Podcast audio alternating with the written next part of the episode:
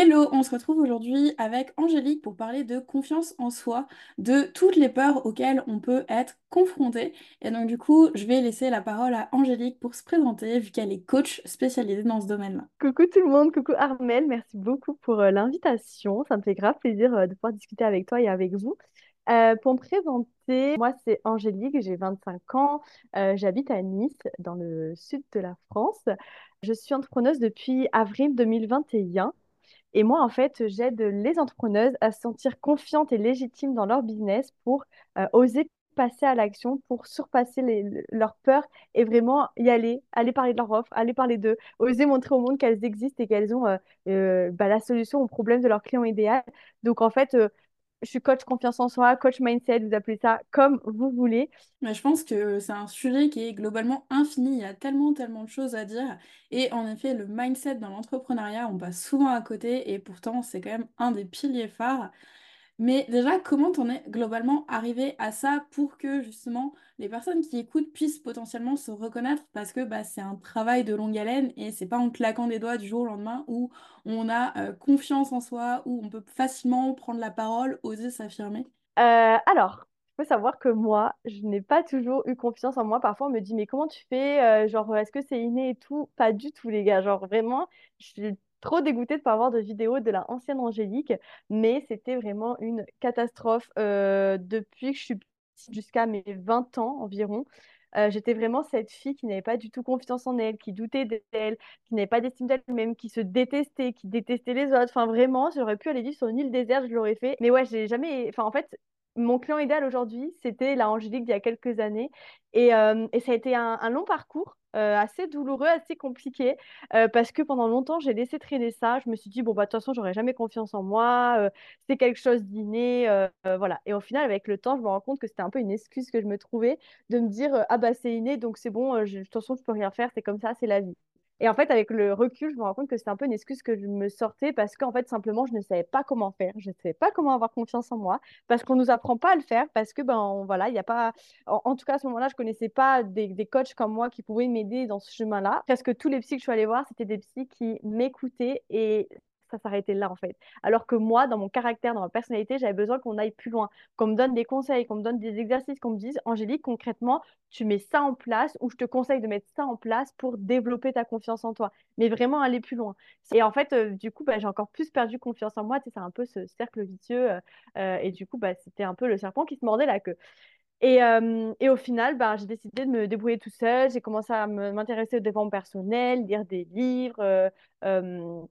Regarder des vidéos YouTube, etc. Enfin, en fait, j'ai perdu énormément de temps, mais parce qu'à ce moment-là, je connaissais pas encore le métier de coach. Donc, je perdais énormément de temps à me former un peu toute seule. Je, je pars de très, très loin, quoi. Vraiment, j'étais vraiment cette fille qui n'avait pas du tout confiance en elle.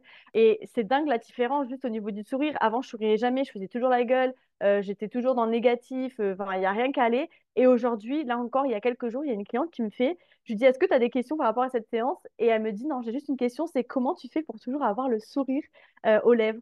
Et en fait, euh, quand elle m'a dit ça, ça m'a fait un déclic. Je me suis dit, mais c'est vrai que ça a toujours ça jamais été tout le temps le cas, en fait. Avant, enfin, je suis passée, je suis partie de très loin, en fait. Avant, j'étais vraiment euh, euh, en mode très renfermée sur moi-même, je souriais jamais. Et aujourd'hui, en fait, j'ai tellement pris goût à la vie, j'ai tellement appris à aimer l'amour, à aimer la vie, etc., qu'aujourd'hui, bah, en fait, j'ai toujours le sourire aux lèvres. Et enfin, voilà, il y, a plein de choses comme ça. Mais, mais juste pour vous dire qu'il y a de l'espoir, les gars. Enfin, moi, je pars de très, très, très loin.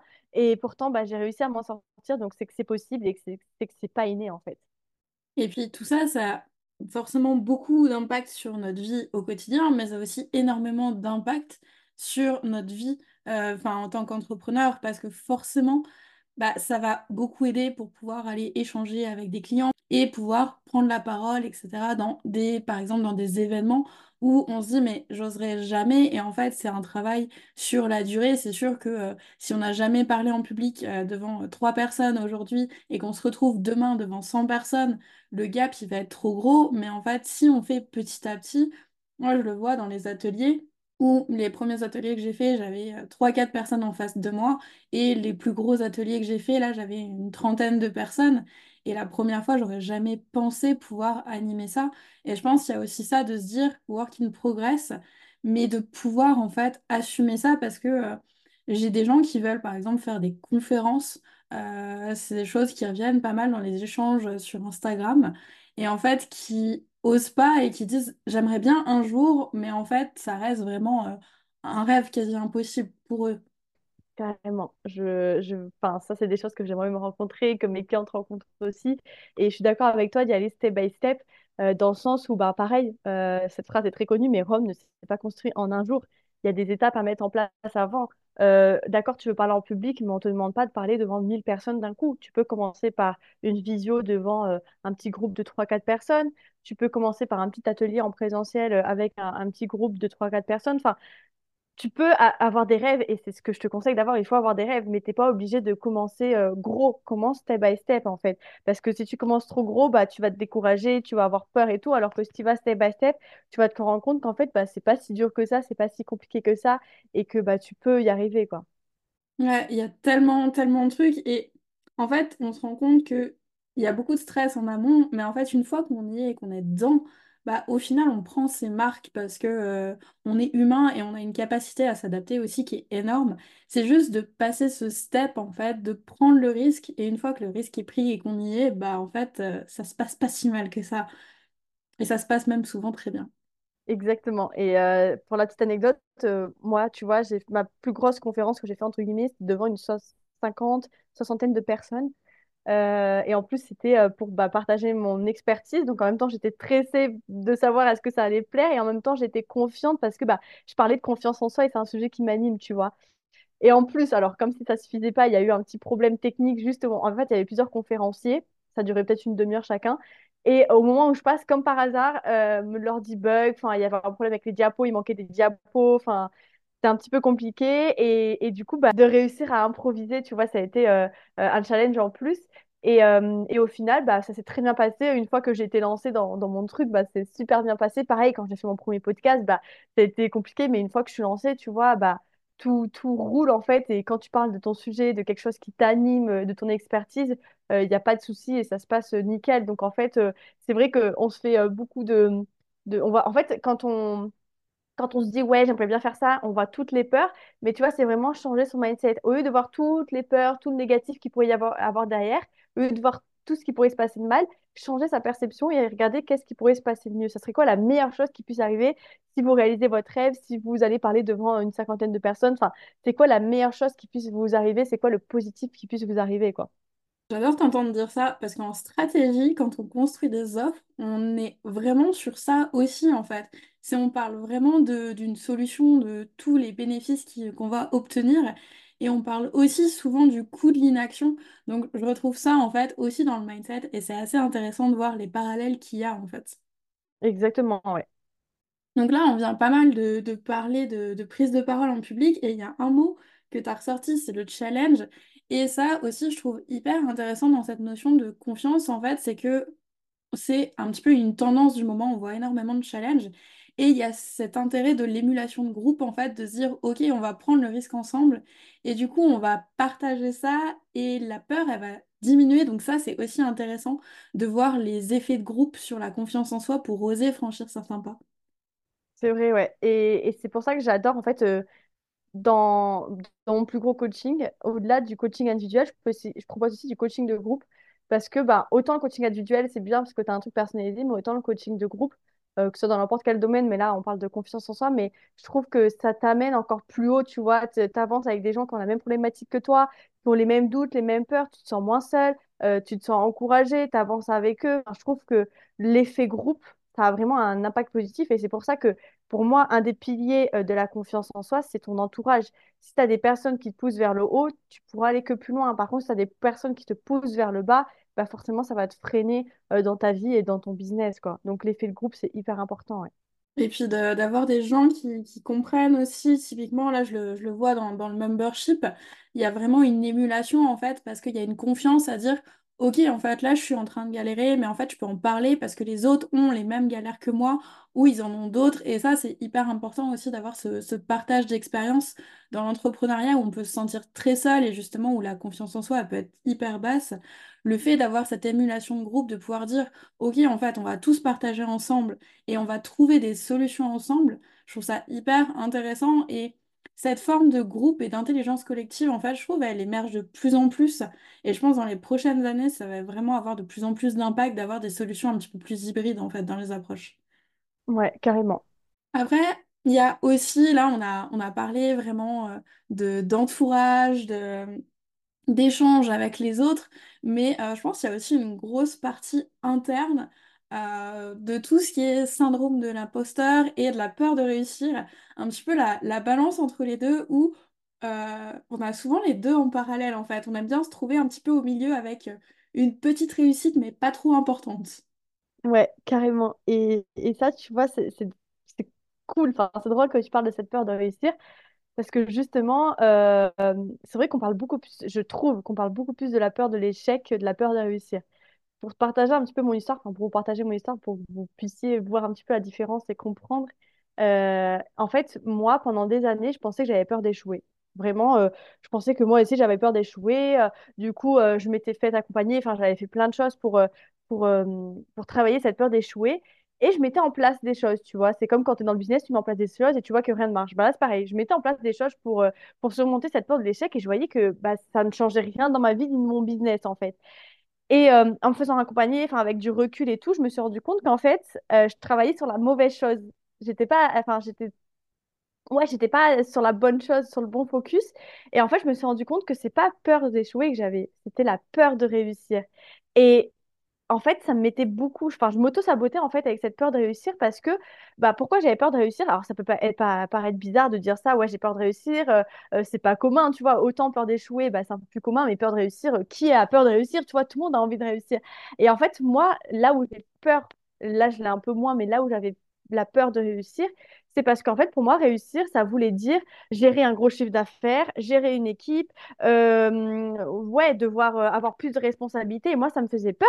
Ça me fait peur de devoir gérer une équipe, ça me fait peur de, de- de- d'avoir des responsabilités, ça me fait peur de devoir gérer plein d'argent, tu vois. C'est, enfin, tu vois, c'est, on nous a pas appris à gérer tout ça, tu vois. Autant une petite entreprise, entre guillemets, bon, euh, ça va, t'arrives un petit peu à gérer, mais quand ça devient gros et tout, tu dois embaucher et tout, là, ça m'angoisse un petit peu, tu vois. Donc, euh, ouais, j'ai beaucoup la peur de réussir qui m'a beaucoup auto-sabotée. Donc, du coup, j'allais pas chercher les clients, j'attendais que ça vienne à moi. Je mettais mes prix très très bas pour pas trop gagner d'argent, hein, parce qu'il faudrait pas trop gagner d'argent, sinon on va réussir.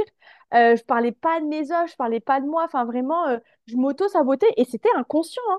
Au début, c'était vraiment inconscient. Je me rendais même pas compte que je m'auto-sabotais. Et au général, de toute façon, l'auto-sabotage, c'est assez inconscient. De toute façon, tu t'en rends pas forcément compte. Mais, mais ouais, j'ai, eu pendant très longtemps, et encore un petit peu aujourd'hui, mais pendant très longtemps, j'ai eu cette peur de réussir qui était beaucoup plus élevée que cette peur d'échouer, quoi. Après, en final, ça se comprend parce qu'au niveau de la culture aussi, typiquement, et tout particulièrement de l'entrepreneuriat en France, il y a vraiment ça, en fait, où euh, les entrepreneurs qui réussissent vraiment, ils sont quand même rares. Et typiquement, je pense aux États-Unis, où euh, il y en a plein, en fait, qui, euh, quand on regarde leur parcours, ils ont échoué dix fois avec, ils ont des giga casseroles derrière eux avant de trouver le concept qui va décoller. Mais en fait, ils ont beaucoup moins cette peur, c'est beaucoup plus culturel chez eux. Et ça, je trouve ça intéressant en fait, où euh, en France, dès que t'échoues, bah, c'est vraiment le, drame, quoi, t'as, t'as raté ta vie. Et donc du coup, ça, je pense, dans l'entrepreneuriat, on part avec un bagage initial. Et du coup, bah, quand on fixe nos prix, en effet, bah, trouver les bons prix, c'est compliqué. Il y a des questions de finance et de rentabilité. D'ailleurs, il va y avoir un podcast euh, autour du sujet. Mais il y a des questions aussi d'avoir assez confiance, de se dire, mais quelle est ma propre valeur? En fait, souvent, on projette notre valeur personnelle à travers nos prix, alors que c'est deux choses différentes. Et même, je le vois dans les appels découvertes bah, de savoir pitcher ce qu'on propose, de savoir vraiment avoir confiance et dire, voilà, au client, c'est tel prix, c'est telle offre, parce que par rapport à ce que vous êtes en train de me dire, c'est ce qui est le plus cohérent, la manière la plus adaptée de vous accompagner, tout en prenant en considération votre budget, etc., et vos timings, bah en fait, réussir à se positionner en tant que leader dans un call, c'est pas si facile, et pareil, c'est des choses qu'on n'a pas appris en amont. Et bah, c'est vraiment des choses qui, qui s'apprennent avec le temps, mais euh, je le vois dans les échanges que j'ai avec euh, les membres, ça change vraiment tout de dire, mais en fait, euh, voilà, on va se mettre justement des petits challenges, de se dire, ok, en fait, mon but, c'est vraiment que le client y signe et de dépasser en fait cette peur de réussir parce que euh, bah, il y en a plein en fait qui mettent en place des communications et des fois on a tendance à procrastiner aussi sur beaucoup de choses, justement par peur que de passer véritablement à l'action et de voir que ça peut fonctionner en fait. Est-ce que tu as d'autres points qui te viennent un petit peu en tête encore autour de, de ces sujets-là? Bah, Comme tu disais, on a le syndrome de l'imposteur et c'est d'ailleurs pour ça que je me suis euh, positionnée sur euh, vraiment le côté syndrome de l'imposteur, même si je jette un peu sur toutes les problématiques mindset, mais c'est vrai que je crois que le syndrome de l'imposteur, c'est vraiment celui qui revient, mais tout le temps, genre, qui revient à 90% du temps chez mes clientes, chez mes abonnés, enfin, chez toutes les entrepreneuses à qui je peux parler. Et en fait, déjà, pour donner un peu une définition, parce qu'il y a peut-être des gens qui ne connaissent pas le syndrome de l'imposteur, le syndrome de l'imposteur, c'est quand tu as l'impression de ne pas être à ta place, de ne pas être légitime, que tu n'as pas assez de diplômes, que les autres, les concurrents sont mieux que toi, que tu n'as pas ta place, etc. Et en fait, c'est souvent relié quand même à un manque de confiance en soi, parce que quand tu as confiance en toi, bah, euh, tu, sais ce que tu vaux, tu sais que tu as ta place. Mais au-delà de ça, c'est aussi, bah ouais, euh, c'est pour moi, en fait, le syndrome de l'imposteur, parce qu'on le voit un peu comme une maladie, parce qu'on parle de syndrome, et d'ailleurs, j'aime pas ce mot. Euh, mais en fait, moi, au début, il faut savoir que pendant très longtemps, j'ai eu le syndrome de l'imposteur, et là encore un petit peu. Et c'est ça aussi que je veux vous faire vous rendre compte, c'est que on a tous le syndrome de l'imposteur. En tout cas, dans l'entrepreneuriat, et même dans le salariat, ça peut arriver, mais on a tous le syndrome de l'imposteur. Et je parlais avec des personnes qui étaient euh, bah, assez connues, euh, qui euh, ont un gros chiffre d'affaires, qui ont beaucoup d'abonnés. Et ces personnes me disaient, mais tu sais, Angélique, moi aussi, j'ai les syndromes d'un imposteur. Et en fait, tu te rends compte que même quand tu réussis, même, en fait, même la personne que tu idé- idéalises le plus, elle a le syndrome de l'imposteur. Beyoncé, tout le monde connaît. Beyoncé, c'est sûr qu'un jour dans sa vie, et peut-être même encore aujourd'hui où je vous parle, elle a le syndrome de l'imposteur. Et en fait, pour moi, c'est là que je veux vraiment changer les mentalités sur ça. Le syndrome de l'imposteur, c'est pas une fin en soi. En fait, le syndrome de l'imposteur, ça devient une problématique quand tu, le laisses t'empêcher de passer à l'action et d'avoir des résultats. Par contre, si tu en fais une force, bah, tout va bien en fait. Et c'est là que je veux aussi changer vos, vos, vous faire un switch de mindset.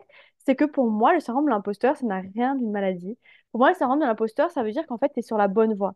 Tu kiffes tellement ce que tu fais, tu veux tellement réussir, tu veux tellement aider les gens, tu es tellement sur la bonne voie qu'en fait, tu as des peurs, des doutes, des croyances qui arrivent. Et c'est OK. Comme je vous disais, là où c'est pas OK, c'est quand vous euh, laissez ces peurs, ces doutes vous empêcher d'avancer. Mais c'est OK en fait. Et par exemple, si vous prenez, euh, moi, si je prends mon boulot de salariat quand j'ai travaillé à Carrefour le week-end, jamais de ma vie j'ai senti ça rendre de l'imposteur. Et parce qu'en fait, j'étais pas à ma place, ça me plaisait pas. C'était pas un métier qui me faisait kiffer. Mais vu que là, je suis entrepreneur, je suis coach en confiance en soi, je kiffe ce que je fais, bah forcément que parfois j'ai des doutes de me dire, OK, est-ce que ça va vraiment aider mes clientes? Est-ce que ça va leur plaire, etc. Parce qu'en fait, j'ai tellement envie de réussir, j'ai tellement envie d'aider mes clientes, mon client idéal à réussir, à avoir confiance en lui, etc. qu'en fait, bah ouais, je, me pose des questions parfois et c'est juste OK.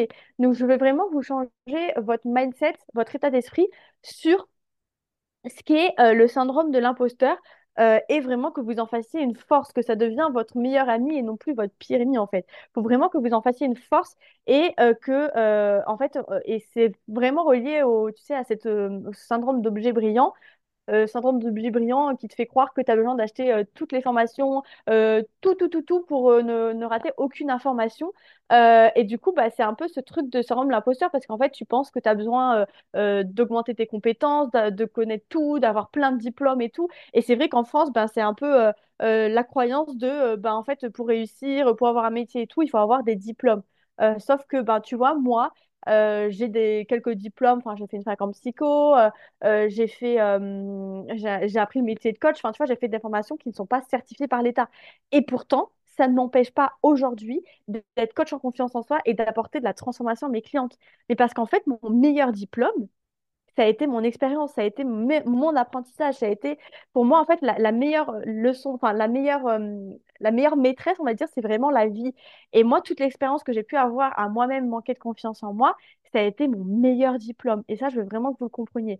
Non, et puis euh, à savoir que quand on regarde les gros entrepreneurs qui ont vraiment euh, explosé le game, la plupart, en fait, ils n'ont pas des gros diplômes. C'est vraiment, euh, la plupart, c'est des, des geeks qui étaient chez eux et qui se sont dit, vas-y, euh, je vais faire des trucs, j'ai envie de ça, je fais, ça me fait kiffer.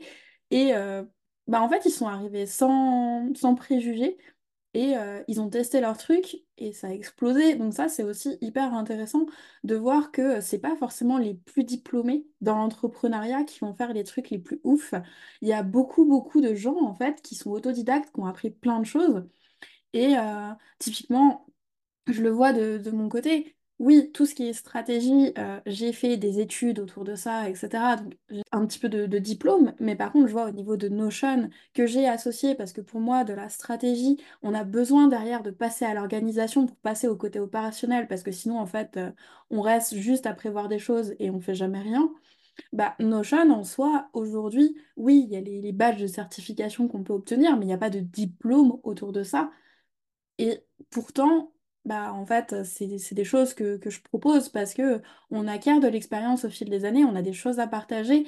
Et ce qui est intéressant, c'est que quoi qu'il arrive, on aura toujours quelque chose à partager sur un domaine à quelqu'un qui est moins avancé que nous. Et pareil, on peut aller voir quelqu'un qui a juste six mois d'expérience de plus que nous, par exemple dans l'entrepreneuriat, pour s'entraider. Et en fait, la personne aura, quoi qu'il arrive, quelque chose à nous apporter. Et ça, c'est toujours intéressant de se dire qu'il y a toujours des gens qui en connaissent moins que nous et toujours des gens, bien sûr, qui en connaissent plus que nous. Et donc, dans ces échanges-là, il y a plein de choses à faire, en fait. Mais totalement, je, je n'ai rien à ajouter, c'est totalement ça. Euh, mais, mais ouais, vraiment, vra- pour moi, là, vraiment, mon conseil que je vous donnerais au niveau du syndrome de l'imposteur, c'est de vraiment venir changer la perception que vous avez de lui, en fait, et le faire devenir une force et non plus un- une faiblesse, quelque chose qui vous empêche d'avancer, quoi. Alors, merci pour tous les conseils que tu nous as partagés. Là, il y a déjà énormément de choses. Je ne sais pas si tu as un petit mot de la fin euh, pour résumer un peu tout ça. Ouais, un petit mot de la fin, euh, je dirais confiance. Franchement, faites-vous confiance, ayez confiance en vous, ayez confiance en votre projet. Pour moi, c'est vraiment le premier pilier à travailler dans la vie en général, mais là, surtout dans l'entrepreneuriat, quand on se lance dans l'entrepreneuriat et même au fil du temps, parce que c'est un travail de tous les jours.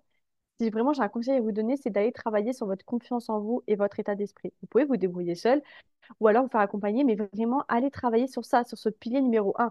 Vous êtes le, le pilier numéro un de votre business. Si vous n'allez pas bien, votre business ne va pas bien. Si votre business ne va pas bien, vous n'allez pas bien. Donc c'est un cercle vicieux. Il faut vraiment que vous preniez du temps pour vous, que vous appreniez à vous aimer, à avoir confiance en vous. Et comme tu le disais au début, en fait, un, des avantages à avoir confiance en soi, c'est que la première raison pour qu'une personne achète chez toi, c'est qu'elle te fait confiance.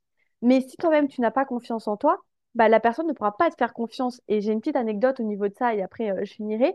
Mais il y a quelques mois, j'ai interviewé une fille sur mon podcast qui me disait que justement, elle cherchait une assistante virtuelle et qu'elle avait, euh, qu'elle avait une amie euh, très proche d'elle, euh, qu'elle aimait beaucoup, qui était assistante virtuelle.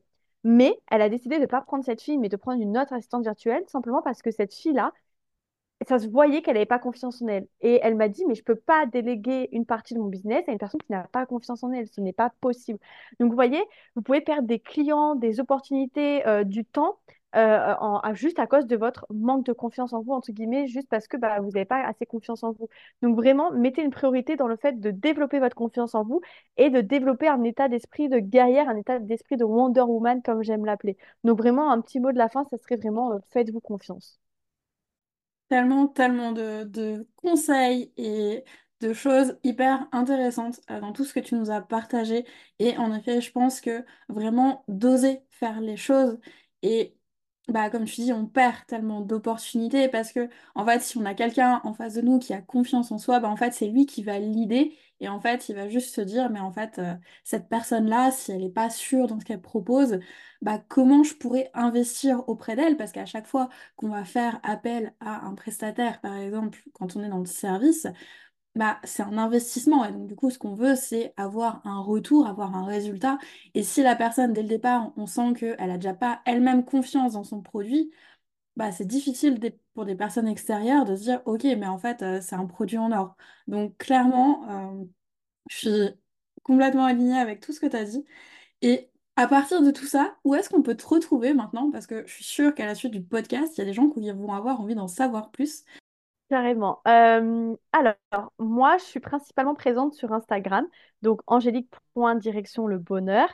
Euh, je propose deux offres principales. Alors, j'ai d'autres petites offres, mais vraiment, mes offres principales, c'est mes coachings individuels. Et sinon, j'ai aussi une formation en autonomie euh, qui s'appelle Direction entrepreneuse confiante et qui aide justement les entrepreneuses à se sentir confiantes et légitimes dans leur business pour oser parler de leur offre naturellement. Donc, c'est une formation en autonomie avec six modules euh, qui est assez rapide à regarder. Il y a beaucoup de, de, de checklists, de passages à l'action pour vraiment mettre en place tout ce que je vous apprends. Donc, voilà un petit peu mes deux offres principales. Génial. Je mettrai de toute façon tous les liens en commentaire pour que vous puissiez y accéder facilement. Un grand merci, Angélique. Merci beaucoup à toi. À bientôt.